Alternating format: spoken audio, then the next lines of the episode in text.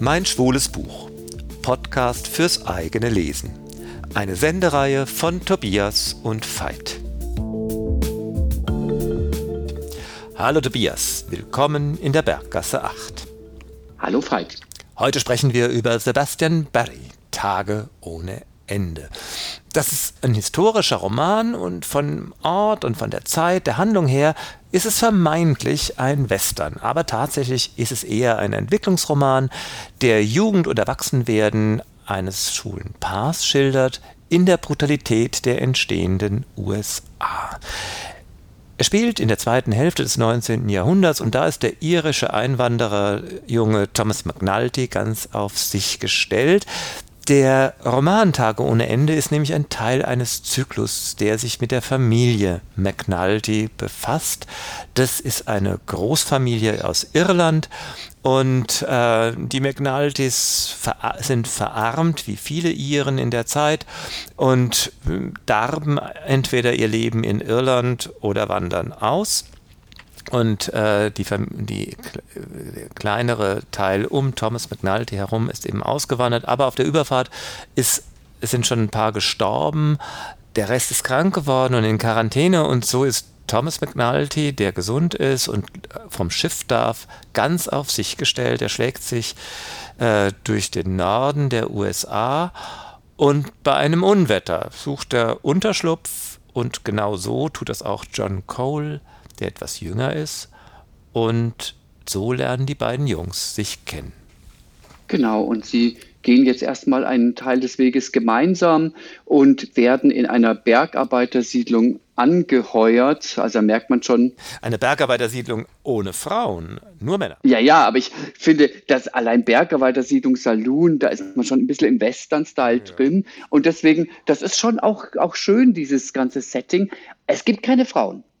Und deswegen braucht man irgendwie Frauen. Und da kommen ja so zwei Jungs mit glatter Haut recht, die sich in Frauenkleider umziehen können. Und da, sag ich mal, so ein bisschen als Frauen in dem Saloon für Unterhaltung sorgen können. Genau, um Missverständnisse zu vermeiden. Es geht nicht um Prostitution oder Anbahnung oder sowas. Es ist wirklich Posieren und äh, ein, äh, eine schöne Stimmung verbreiten. Ja, ja, es ist äh, genau, es geht um Entertainment im letzten. Und die kommen dann leider, was heißt leider, sie kommen in die Pubertät und dann funktioniert die Maskerade nicht mehr gut. Dann nimmt man es ihnen nicht mehr ab. Dann sind sie nicht mehr so die makellosen Frauen und deswegen geht es nicht anders und sie werden entlassen und müssen gehen. Das, die gehen im Guten, aber letztendlich hat die Maskerade nicht mehr funktioniert. Jetzt sind sie aber ein festes Paar. Und wo gehen sie jetzt hin? Wo geht man hin? Man geht zur Armee. Sie haben ja nichts gelernt, ne? Ja, ich meine, gut, sie könnten als Frauen, als Drag Queens auftreten, aber ich glaube, das wäre damals noch nicht funktioniert. Also sind dann bei der Armee und dort sind sie auch ja, fleißig, sie kämpfen, sie erleben mehrere Feldzüge und ähm, man bekommt ein bisschen was mit äh, von eben den Kriegen, die damals auch in den USA geherrscht haben, auch Kriege natürlich gegen die indigene Bevölkerung. Und bei einem dieser Feldzüge, bei denen eben auch indigene Personen leider das Leben genommen wird, da ist ein kleines Mädchen, das dann ohne Eltern dasteht und das nehmen sie auf, sozusagen ein Kindesstadt und dann verlassen sie die Armee und ein neuer Lebensabschnitt führt sie auf eine Farm im Süden der USA und dort lassen sie sich dann nieder. Das ist eigentlich der grobe Handlungsablauf des ganzen Romans. Äh, und äh, man muss auch verstehen, dieser Roman hat im Grunde eine literarische Fiktion. Er ist ein Brie Langbrief, den Thomas, Thomas McNulty an John Cole, an seinen Lover schreibt. Ähm, John Cole ist äh, nie zur Schule gegangen.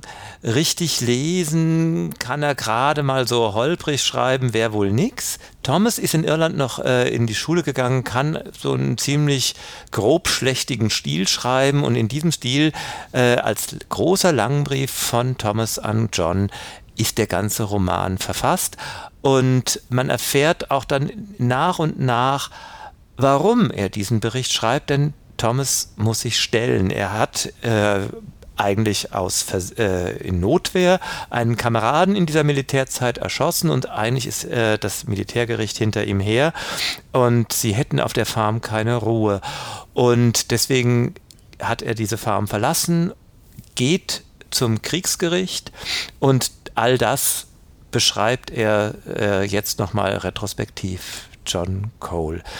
Äh, und dabei muss man echt sagen, das ist eines der intensivsten und ergreifendsten Leseerlebnisse. Dieser Langbrief eines Fast-Analphabeten, Analphabeten, äh, und das Kernstück für meine Begriffe, weshalb das so ergreifend ist, dass Romantik in unserem etablierten, auch fast schon auch industriell vorgefertigten Form da gar keinen Raum hat. Für Thomas und seinen Lover John geht es meist ums nackte Überleben.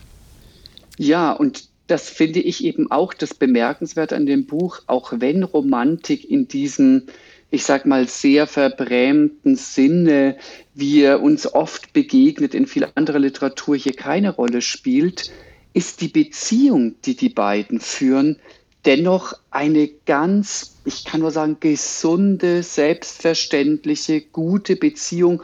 Und für die beiden geht es um Sicherheit, um Beistand, um Verantwortung, Notwendigkeit, auch Sexualität.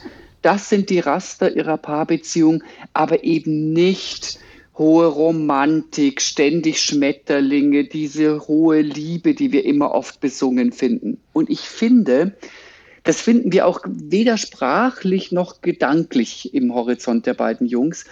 Ich finde, dass das auch irgendwie eine Entlastung ist, wenn man das Buch liest. Man hat so viel schwule Literatur, aber auch anderweitige Literatur, in der die romantische Liebe so einen hohen Stellenwert hat. Man fühlt sich fast unter Druck gesetzt, denkt, erlebe ich das eigentlich in meinem Leben? Und das ist eine gesunde, bodenständige Art von Liebe und Beziehung, die einen auch sehen lässt, dass es eben auch in Anführungsstrichen eine Normalität und einen Alltag gibt. Genau, und umso intensiver vor diesem äh, rohen, harten, oft derb schmutzigen Leben sind ja dann die Funken, wenn es dann in die Richtung von Liebeserklärung geht. Also eine, eine Erklärung, eine Liebeserklärung im eigentlichen Sinn gibt es gar nicht im ganzen Roman, aber äh, Thomas McNulty sagt im Grunde so ein bisschen versonnen, wenn er an seinen John denkt. Da gibt es diesen wiederkehrenden Satz, John Cole, my bow. Und da jagt es einen nicht nur eine Gänsehaut über den Rücken. Also ich war, also mir sind da fast jedes Mal bei, bei diesem wiederkehrenden Satz sind mir fast die Tränen gekommen, weil das hatte so eine Aufrichtigkeit und gerade vor diesem ganzen schrecklichen äh, Lebenshintergrund, den wir uns so mm, ja, berichten lassen können, aber kaum real vorstellen können, so eine Intensität an ähm, Zuneigung und was man wirklich dann auch mal pathetisch als Ausnahmeerscheinung Liebe nennen kann, das äh, hat mich schon extrem berührt.